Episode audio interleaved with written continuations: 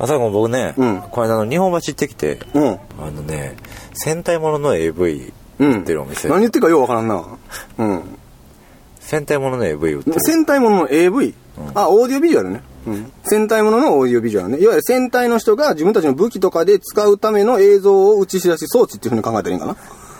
あのー僕もね、戦隊もののオーディオビジュアルオーディオビジュアルねと思って、うんうんあのーまさか戦隊もののアダルトビデオじゃないやろと。戦隊もののオーディオビジュアルなんかあの、うんテーマソングとか売ってるのかなと思って、うん戦隊もののオーディオビジュアル僕も興味あってんと思って、入っていったら、あの、戦隊もののアダルトビデオやったんですよ。ちょっと予想外。わあ、そのオチびっくりや。わあ。うん、ちょっと予想外。そんなつもりで入らへんかったから、うんうん。あの、困ったなと思って。困ったな。まあこれは戦隊もののアダルトビデオ。やと。うん。入ってしまったからにはちょっとな、うん。ちょっとこの入り口でちょっと引き返して出ていくっていうわけにもいかへんやん、うん。一回こう入ったからには、うん。一応まあ見るだけ見てまあ、それはモラルってもんやな。そうやろ、うん。でまああーちょっと今日はいいですわっていう顔して出ていかんとあかんと思って、うん。うん。一通り見てたら、うん。あのーなんやろうね、うん。あのーピンクが捕まっああ、なるほどね。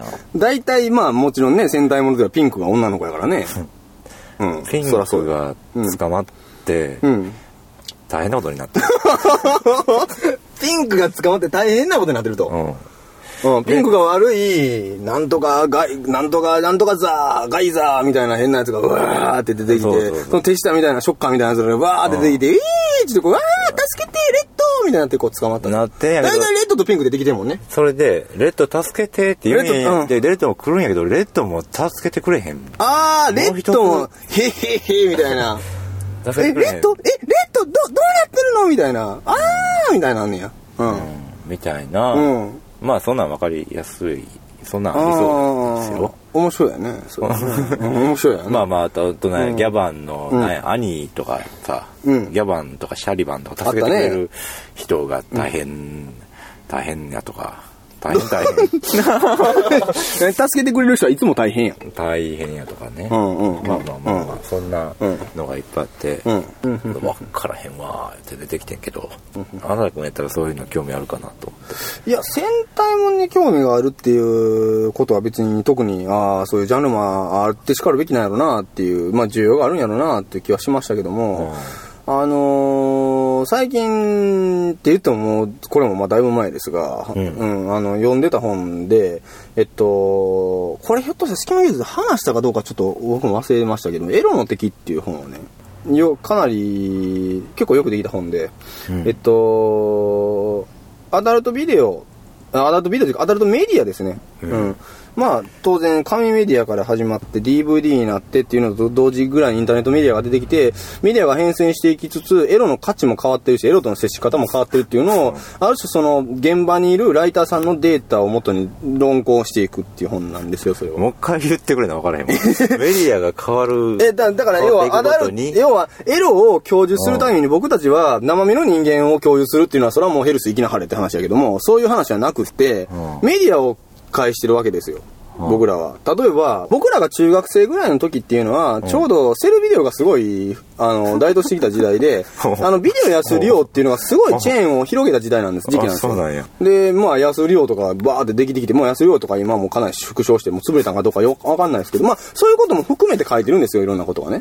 うんそういうえいろんな例えばそのエロうのんメディアエロ本とかも含めてそういうののについて何かあのそうそうそうそうそう。うん、要はいわゆる日本で一番最初にエロメエロ本として、えー考えられたのは何かっていうところから、うん。まあまあそういう説明ではなかったんやけども、この本が出てきて70年代にとか、で、そこからだんだんこういう出版社がこういう本を出していって、うで、あの、ある種その、だから話はどんどんその本の中でも、ここ、ここから先は部屋解禁である、部屋解禁以前であるとかいうところまで全部区分けして書いてて、うで、で、なんか当時はこの地点が、この視点が良かった。うん。うん。エロにとって必要であったっていうところから、どんどん話は一応大きくはメディア論なんですよ。だからあの、書籍っていう、書籍じゃないわ、え本って紙メディアからうん、当然紙メディアが伝えていくときにはアダルトビデオっていうビデオ、映像のメディアができてうん、映像のメディアがこう出てくるのが終わりぐらいに、ちょうどまだね、微妙に一瞬だけ CD ロムっていう時代が一瞬来ようとしたけども、当時、いや、この話がね、僕はね、その本読んで面白かったのは、この話がすっごい分かりや、今の、ある種世代論やなと思うのは、一個は、エロ本を未だに買ってる人はやっぱり、おっちゃんやねんって話。もう若い子買わないっていう。おじさんが、要は、僕の友達は同い年でも言いましたけども神じゃないと無理っていう人がいるんですよ。あいや、それはそうやと極端な話あの別にエロに限らず、んそうやと思うわ。自分のそう、エロに限らず、その自分が接してきた文化やから。メディアじゃないと、んあの、何もわからん。あの、ラジオだって今年配の人はずっと、あの、AM ラジオとか聞いてはるしね。うんうんうんいや、その話と繋がるんやと思うの、うん結局別にエロっていう話でなくなってくるっていうか、うんメディアの相性とか、メディアの要は接してきたことに対する自分との親和性みたいなのがあるから。ことやね。うんで、まあ、それはあるとして、うんで、その中で一つ、CD ロムができた時に、うん要はビデオはテレビで見るようなもんじゃないですか。テレビ、モニターでね。うん。で、CD ロムはパソコンのモニターで見ますよね。うん。ディスプレイで、うん。で、それ自体がありえないっていう議論があったんらし当時なんでパソコンの画面見ながらやねんみたいな話があって、うんうんでも今考えてみながれと。うん。あほとんどの若者がパソコンの画面ですよ。っていうことが、その本読んだらわかるわけよね。なんあか、ーそのメディアは別にエロに限らず、今回はエロっていうことやねんけども、一つのテーマに基づいてこういう、こうまでメディアの考え方が変わってくるんやなっていうことがよく分かった本で。誰が統計取ったのか知らないですけど。うん、うんすごい、なかなかそういう視点が面白かって。今までのエロの本にはない視点がいろいろ混じっててね。そうなんや。なかなかそういうああ、本。面白かった。ありがとう、読んでみるわ。うん、読んでみてください。隙間芸術。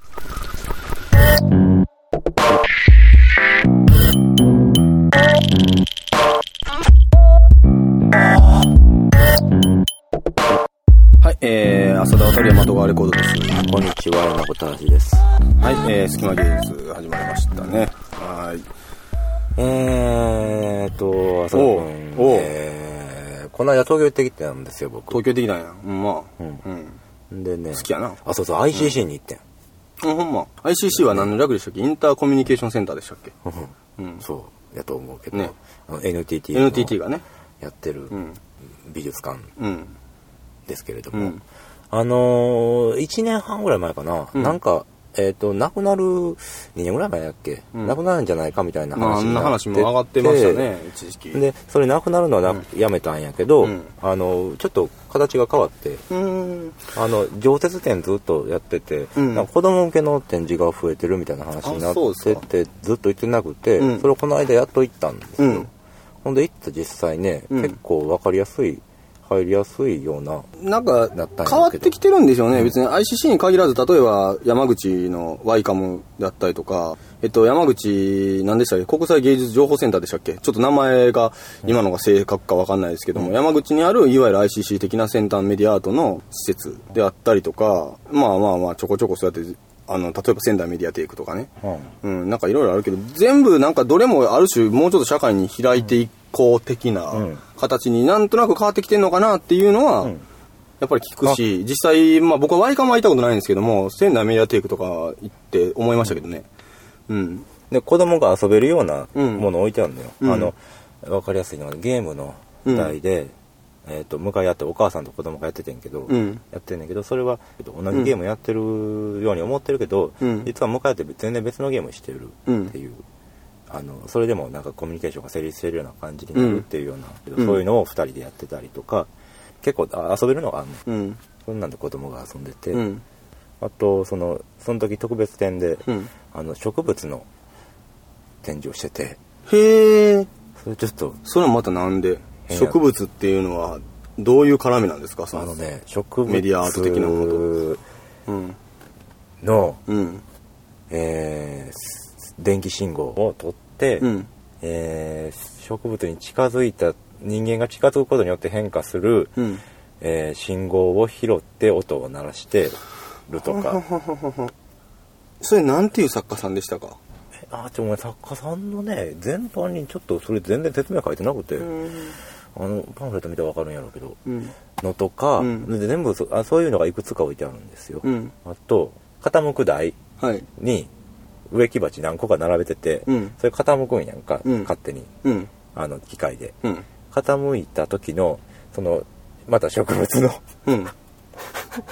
信号の傾いてどう変化するかってあいうのがモニターに出てって、うん。それ別に何も、あの、まあ信号としてなんかやっぱりポイントが信号っていうのを言ってると、やっぱりそのあくまで植物がやっぱ生物っていうか、うん生きてるっていうことが重要なんでしょうね。すごそうやねく感じさせるものなんでしょうね。そうやね。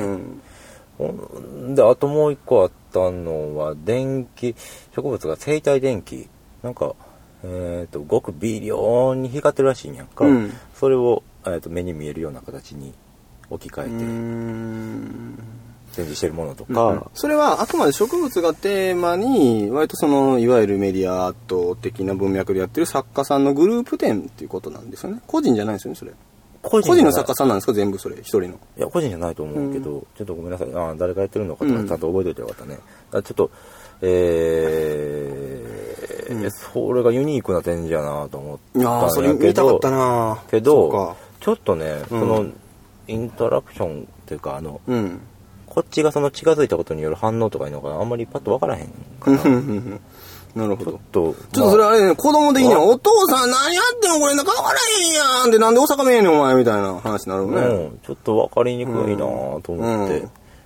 うん、まあ、お父さんもなんか、うちはうち、よそはよそとか言ってようわからんこと言ったりとかしてね。なかなか帰るよってなったり。なかなか困らされてんけど。うなかなか困ったちゃんやってね。一個もううん。一個だけめっちゃわかりやすかったのは、うん。なんかあのその信号をそのまま音に変えてますってやつで、あ、あの、それ C だけ、あのね、あの、4つぐらい C だけ、うん。あの、うん。なんちゅうの、あの虫かごみたいに入って、あの C だけ、クリップかなんかつけてあって、うん。そこから拾ってるってことで、うん。プツプツプツプツプツプツプツプツプツうん。ガーとかそんな のがなってるっていう。なんか、いや、どひょっとしたら、その4つぐらいも教えてもらった作家さんのうん。中に、あの、随分も昔の本ですけども、うん。あの、アバンミュージックガイドっていう本があってね、うん。結構普通にまあ、大きい書店の、うん。えっ、と、音楽のところには結構置いてる、割と有名な本なんです。緑色の、黄緑の、うん。えー色をした、まあ、いわゆる日本のじ、日本じゃないわ、まあまあ、世界の実験音楽の、うん。えーこいろんな活動をしてる人のミュージシャンのなんか特集みたいな本なんですけど、うん。なんかその中に一人ちょっと忘れたんですけども、うん。あのー植物の信号を、うん。えー電気信号に変えてそうやって音を出している作家さんが紹介されてたんですよ、なんかその方とかが関わってんのかなって思って。だからちょっと作家さん誰って聞いて。名前を聞いたら僕も思い出すかなと思ったんですけどまあまたアワーミュージックガイドぜひね、まあ、その興味があったらそういうような人も載ってるなと思って急に思い出しました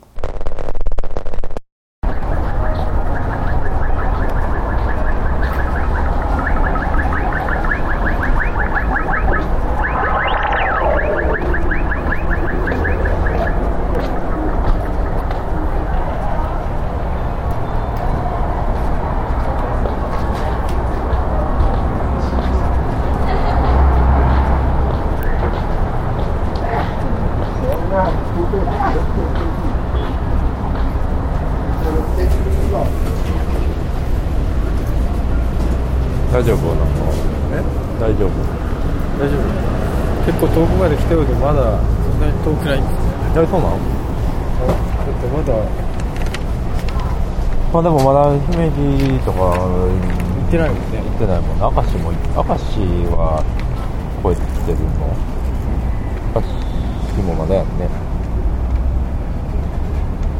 ちょうど赤楚の下ぐらいあそうですあえ加古川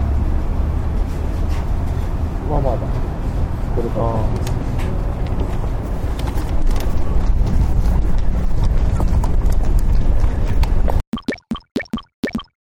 僕、はい岡山に行ってきたんですよ、おえー友達の引っ越しではいはい。手伝って。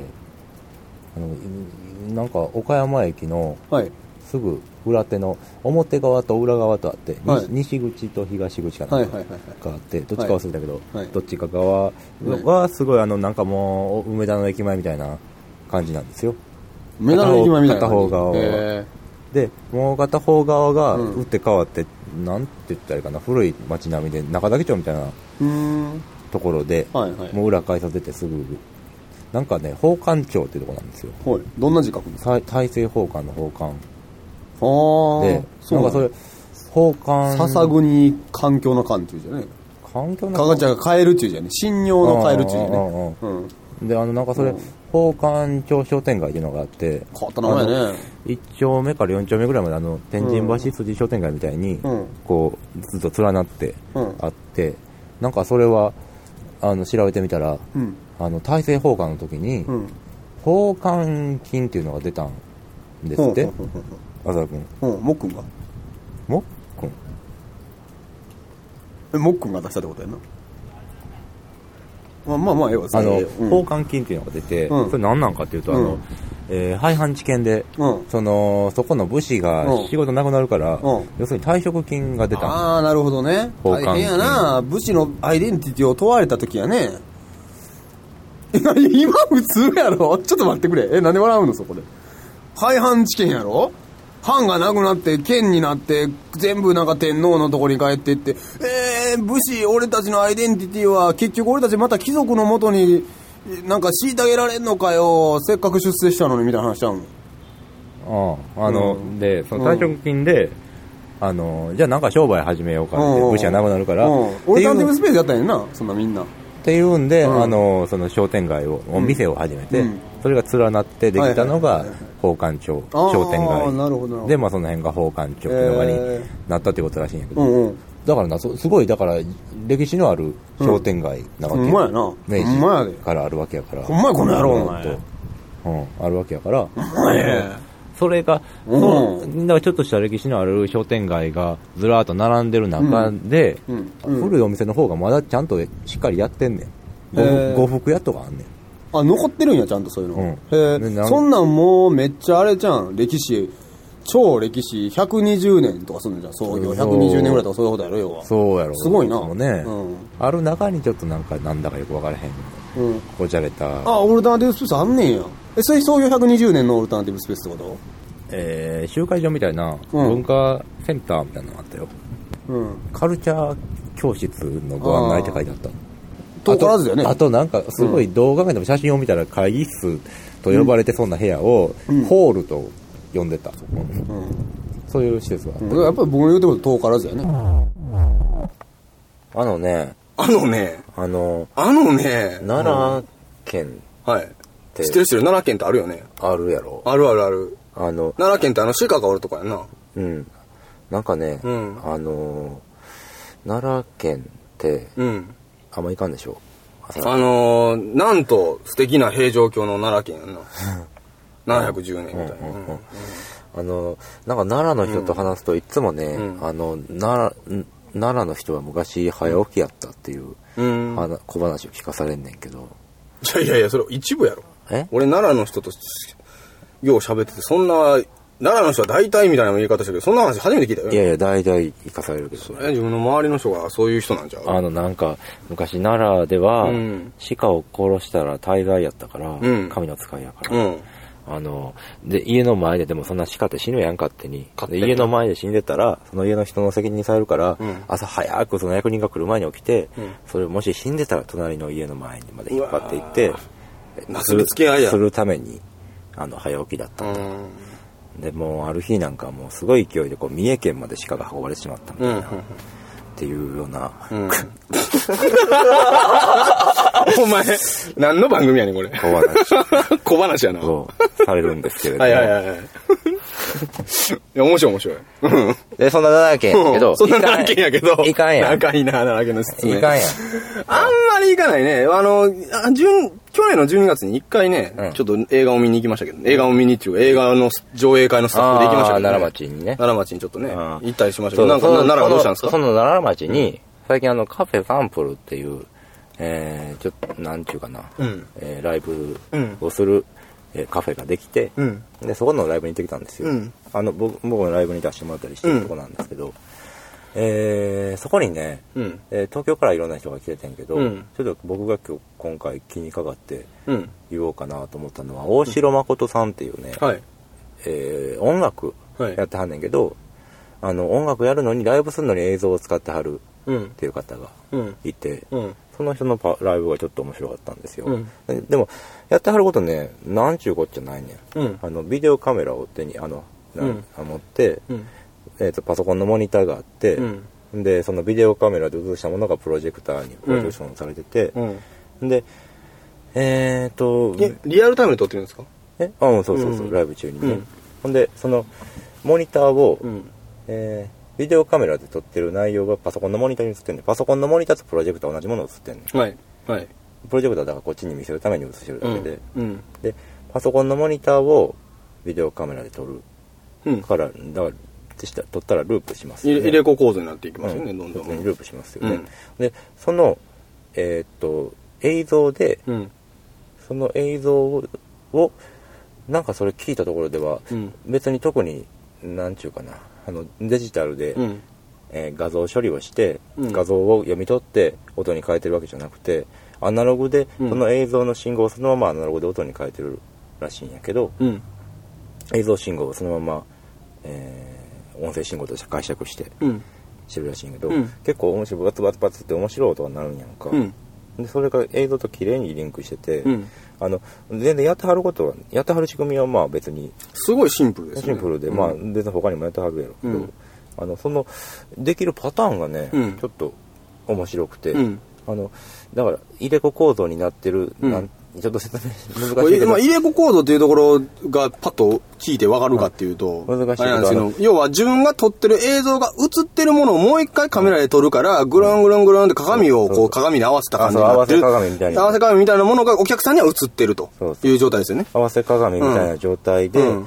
しかもそれが音声進行にそのまま変換されてるから、うん。あの合わせ鏡で例えばねそうのん。モニターのヘリをヘリ、うん。右下とかのヘリをうん。撮ると、みそのヘリがどんどんなんかなんていうかな、うん。内側に映っていくような風な、うん。えー入れ子構造になるじゃないですか。はいはいはいはいはいはい。ぐるんと曲がりますよね。それそれをちょっとちょっとうん。カメラ動かしただけでちうんょっとだいぶいろいろ変わるでしょう、うん。はいはい。合わせ鏡の状態想像してもらって、うんでそれで音もぐーっと変わって、うん。音階が、えー、と微妙に音階が出たりして。なんかね割とあの一個そういうアイデアだけでうん。ライブやってるっていう人のライブって、まあまあまあ割と一回見たらうん。どういう人かもう知ってるからまあまあまあまあ、そうですよね。そういう人だってなっちゃうと、なんか何回も見ようっていうふうにならなかったりはしがちかもしれないですね。面白い人やなと思いながら別にライブ何回も見えへんねんけど、うんうんその人はね割とあのその仕組みはシンプルでアイデアやねんけど、うんあのパフォーマンスがうん。じその人の操作のパフォなんていうかな果たす役割は結構大きい、うーん。まあまた見ようかなっていう気。にあある種、その、なんかすごくコンセプチュアルでありつつ、もう一つ、まあ、映像を単にコンセプチュアルなところだけで落とし込むんじゃなくて、楽器として使えてるっていうことですね。音楽的にちゃんと使いこなせてるっていうところが面白かったってことですね。音楽ですって言ってたし、あ、だから、ベースは音楽ですってはっきり言い張るところが多分、そこなんでしょうね。なかなか面白いなと思ったのとあとまあ浅田君映像好きやから映像やってはるからまあ、好きっていうか、単純にやってるだけですけどね。言ってみようかと思ったんですけど、えっと、モニターを1個買ったんですね。うんうんいきなり何の話やっていう。あああ、そう、勝手にしいやって話なんやけどうん。で、そのモニターっていうの俺もは最、近ヘッドホン買ったってうんうん。面白い面白い。ヘッドホン買った話面白い。ぜひ後で聞かして。後で聞かして、それ。で、モニターをね、買って あの、テレビモニターって、うんバッテリーってついてないですよね、普通。知らんえ、で、いや、ちょっと、あの、電池で動くテレビって知ってる？そこそこ大きくてよ。えめっちゃあのちっちゃい。ちっちゃい、あの、なんちゅうの？車の中にあるみたいなうん。やつじゃなくって、うん。そこそこ大きいって言ってもまあ10インチぐらいなんですか、僕のやつ。うん。えまあ知らんと思うな。なんかね、そ知らんね。の、アダプターで、ん。あアダプターを使わなくても、バッテリーで、えー動く小型のテレビっていうのを、ずっと昔から僕はそれを探してたんですよ。なんで探してたかっていうと、ずっと探してた？ずっと探しててん、これが。ずっと探して君にやっと会えたよみたいな感じなんやけど、ずっとなんでかっていうと、まあもうこんなことも4、5年やってるんですけど、うん。その中で、とにかくね、うん。ライブハウスとかに呼ばれたら特にそうなんですけど、うん。テレビがないんですよ、当然、会場に。うん。まああんまお前音楽せえや、普通にって話になるから。テレビがなくて、ほんで、えーっと、まあ、それは自分で持っていかなあかんってなる。まあまあ、大体そうやろうん。で、今まで、えっと、そういうえ映像系とか美術系のとこに呼ばれた時は、その辺があったから楽してたんやけども、まあ、朝大体朝田君ドラマーやからあまり楽器持って何か持ってそのライブハウス行くっていう感じなんかもうそれがもうめんどくさくてね。もんね、嫌やったんやけど、もう仕方ないから、その時はもうすごい荷物を抱えてね、無理やりキャリーバッグになんかもう10何インチ、4インチぐらいのテレビを、しかもブラウン管ですよ、重いテレビを入れてやな、なんか持ってたりとかしてて、もうヒーヒーヒーヒー言いながら電車乗ったりとかしてたんですけども、もうとにかく楽したいと。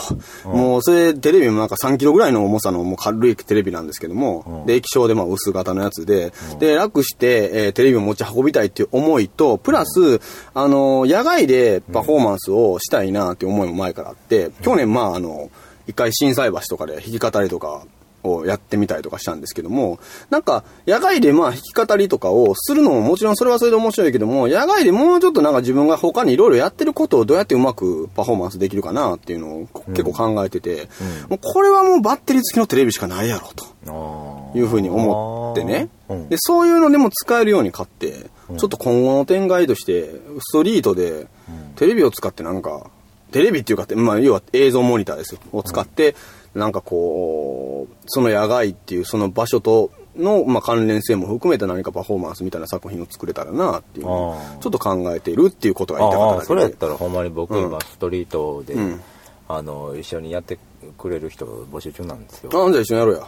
うん、それやったらそれはやりましょう、うん。ね。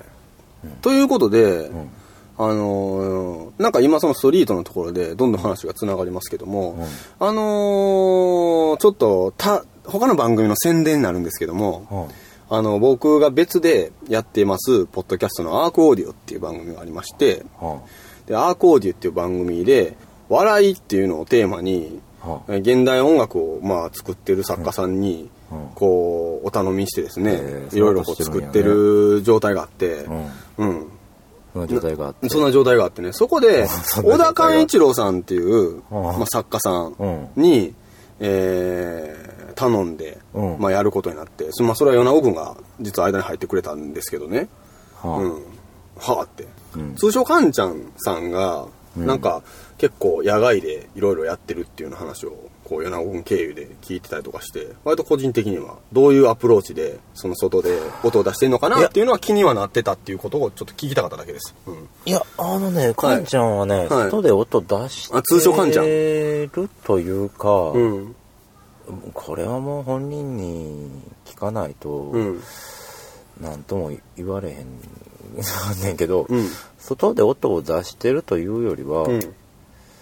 なんちゅうかなだいぶ違うと思うとりあえず朝とは、はいはいはいはいはい。あのうーん外でなんうーん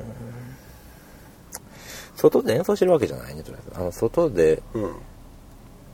あまあまあすごいざっくり分かりやすく言うと外で録音してる、うんどっちかっていうとはいはいはい。から、うん。あんまり、うん、そういうのとは、あ、そうか。朝君の思ってるような感じの外でえー演奏するっていうのとはちょっと違うことやっと電話していいんじゃないかな。電話する。え、ちょっと、録途中で音中に切途中で切ろうや、これ。途中で切る。あのー、今回は途中で切る。電話したらいいんちゃう？なんか何回もかかってきてるから、うんやばいんかなそれはもうした方がいいよ。あの、もしもし？もしもし？聞こえます？もしもし？え？こんにちは。えー、今日お届けした音源は、僕と一緒にこの番組をお届けしている浅田くんのユニット、大和川レコードの新しい音源です。なのでちょっと改めて、大和川レコードの紹介をしたいんですけれども、えー、大和川レコードのライブパフォーマンスはいつも今からお届けするのもそうなんですけれども、えーと、ギターと歌の弾き語りがベースになっていて、そこに他の要素、例えば映像であるとか、他の楽器であるとか、えーそのライブをしている場所の環境そのものであるとか、こういろんなものがこう切り取って組み入れられて、全体としてこうパフォーマンスを構成するようなことをしてらっしゃるんですけれども、えー僕は今まで何回か見に行ったライブ、どれも大抵好きなんですけれども、何が面白いかというと、結構そのライブによっていろいろ、その、いろいろ切り取ってるもののどこに比重を置いてるかとかいうのも結構違ったり、毎回同じことするようなタイプでもないので、えー、ライブ、見たライブごとに多分、えー、いろんな印象を持たれると思うんですけれども、えー、で、いろんな要素のあるライブなんで、それぞれ例えば、私は歌がすごい好きやとか、いろんなそれぞれ好きなところがあるだろうと思うんですけれども、僕がいつも共通して面白いなと思うのは、その、浅田くんのそのライブで出てくるものっていうのは、僕らが全部知ってるもんなんですね、基本的に。えっ、ー、と、おそらくそれは意図的にやってらっしゃるんだと思うんですけれども、そんな話したことないですけれども、えっ、ー、と、例えば、僕らが全然知らない技術であるとか、目新しい技術であるとか、そんなものは全然飛び出してこなくて、あくまでも僕らが普段から接してるものが、とか、普通ライブやったらこうであろうっていうことが、角度を変えて出てくる。その切り取り方というか、えー、浅田君が3年前に出したアルバムのタイトルが選び取られた日常というものなんですけれども、選び取り方。どういうふうに選び取っているかっていうのが面白い。えー、その要素自体よりも、そこがえー、興味の控えるポイントで、うーん、それ例えばあれですね、プレゼントに例えると、プレゼントもらうことに例えると、えー、自分がすごい欲しいと思ってたものをもらった。これもの自体が嬉しい。すごい高いものをもらった。欲しいものをもらった。ももらったもの自体が嬉しいってことに対して、自分が何をもらったのかわからない。欲しいものも特に普段から言ってなかったのに、今何かわからない包みがここにあって、くれて、その人が、だとすると、そのプレゼントくれた相手は何かしらこう普段の自分との関係から、これがすごいプレゼントあげるのにこれがいいんじゃないかっていうのを無数のこうプレゼント候補の中から選んできて今くれてるわけで、そういう時ってその、プレゼントのそのもの自体も嬉しいけども、まあその関係が嬉しいじゃないですか。そう選んでくれたっていう。えー、それでもしそれが自分の欲しいものだったとしたら、あの、嬉しい、あ、予期してなくてもこれすごい欲しい、いいなっていうものだったとしたら、その普段言ってないのに、そこ、なんか関係からこう、推察して、自分のことを理解してくれてるんやなっていうことにもなって余計嬉しいやろうし、そうなるともう、プレゼントのものがというよりも、その関係が嬉しい。えー、この例えの場合、その嬉しいっていうところが面白いということで、えー、言いたいんですけれども、うん、この例えもしかしたらいらなかったんかもしれないですけれども、えー、そんな浅田くんのライブですんで、もしまだ行ったことがない方は、ぜひ行ってみるのをお勧めします。で、えー、その3年前のアルバムからして2枚目のアルバム、川越の記録から、えー、3トラック目の宝探し、裏山、目印、野良犬と4トラック目の宝探し 20XX を続けてお届けします。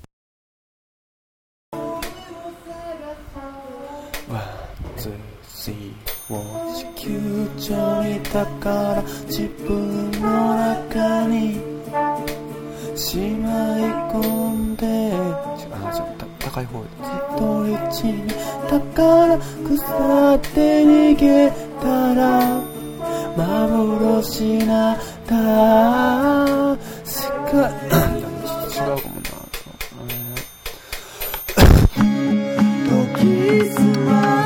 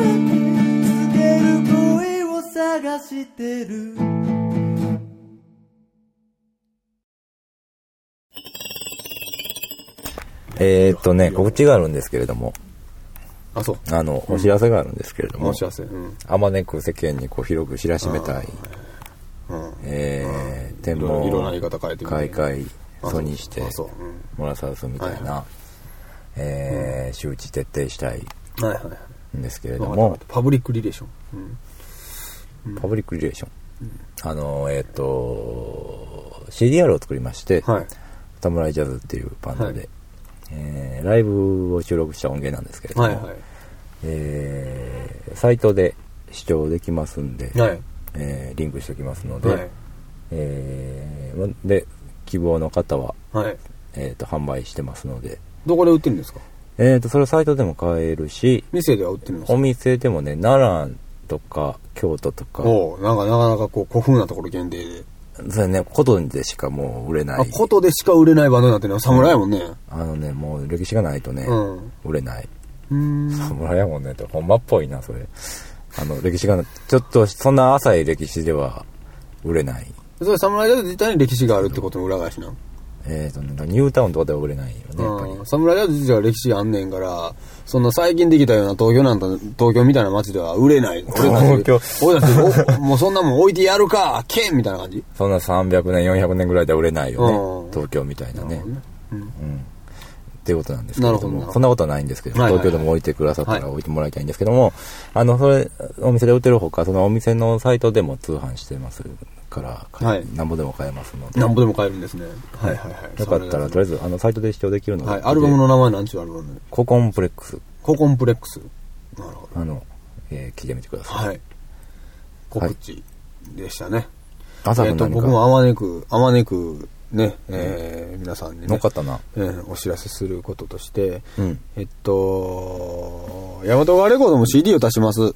おー、そまあ。CD あの R の作品をセカ、えっと、ファーストアルバムはもうだいぶ前に出してたんですけども、ちょっと長らく作ってなかったんで、最近 CD ちょっと作品作って、えっと、またちょっと今から店舗展開とかを、えー、ちょっとずつ実はもう置いてるんですけど、していく感じで、まずあの、マイスペースうん。持ってるんですけどもね、ヤマトガレコード。マイスペース持ってる。マイスペースページを開設してるんです。そこで、あの、どういうものが、ね、作品に入ってるかっていうのを視聴できるんで、えー、ヤマトガレコードのマイスペースで検索してもらって、えー聞いてもらって、で、あの、アルバムは川越の記録っていう、えー9曲入りの、だいたい40分ぐらいの、えーアルバムになってますんで、また、えー詳しくは、えー改めて、えーっとですね、はい近いうちにあのリリースしますんで、ぜひっていう感じですね。はい。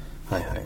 あと、あのーえっと、ヤナトガレコード、まあ音楽だけじゃなくて映像を使ったパフォーマンスとかって言うんですけども、ちょっと横浜の、えー方で、えーバンクアート1929っていう。えー1929うん、1929。なんか大戦略。1929恋をした1929恋をした1929っていうところがあるんですけども、えっと、バンカート1929っていうところの、なんかパフォーマンスの、まあ、しアワード、えー公募企画みたいなんで、えーっと、ちょっと賞をいただけることになって、ラッキーっていう感じ。あー。一番、ラッえキー一番対対象みたいなやつをもらいました。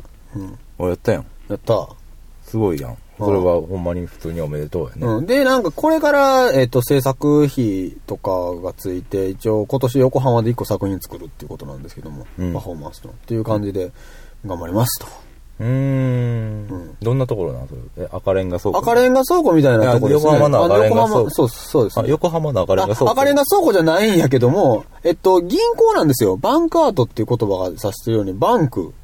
リソナート的なことなんそれ。えっと、違うな。うん。リソナート的なもんじゃなくて、あの、ば古い昔の、ん近代建築、いや、もう適当なことちょっと言ってるけど、うん。古い昔の建築の銀行。ん。でも使われてなくって、うん。そこ自体を、その昔の古い銀行を改造して、アートのアトリエにしてるような場所で、で、なんか倉庫みたいなの持ってて、うん。あの、そこでパフォーマンスとかよくやってるらしいけど、そこでやるパフォーマンスの、なんか、えー企画やったんですけどね、そういう。うんアワードが。うんっていうような感じで、またちょっと、えー横浜の方でもライブをすることになるんで、初めてなんですけどね、東京はよく行くけど、横浜でライブすることって、昔、エッチゴヤっていうバンドではあったんですけど、ソロでは初めてなんで、うんちょっと今年はそんな感じで、うん横浜でもやっていこうかなと思ってます。なるほど。はいはい。はい、ということで、えっ、と、浅田渡山とがレコードと、船尾正がお届けしました。はい、さようなら。さよなら。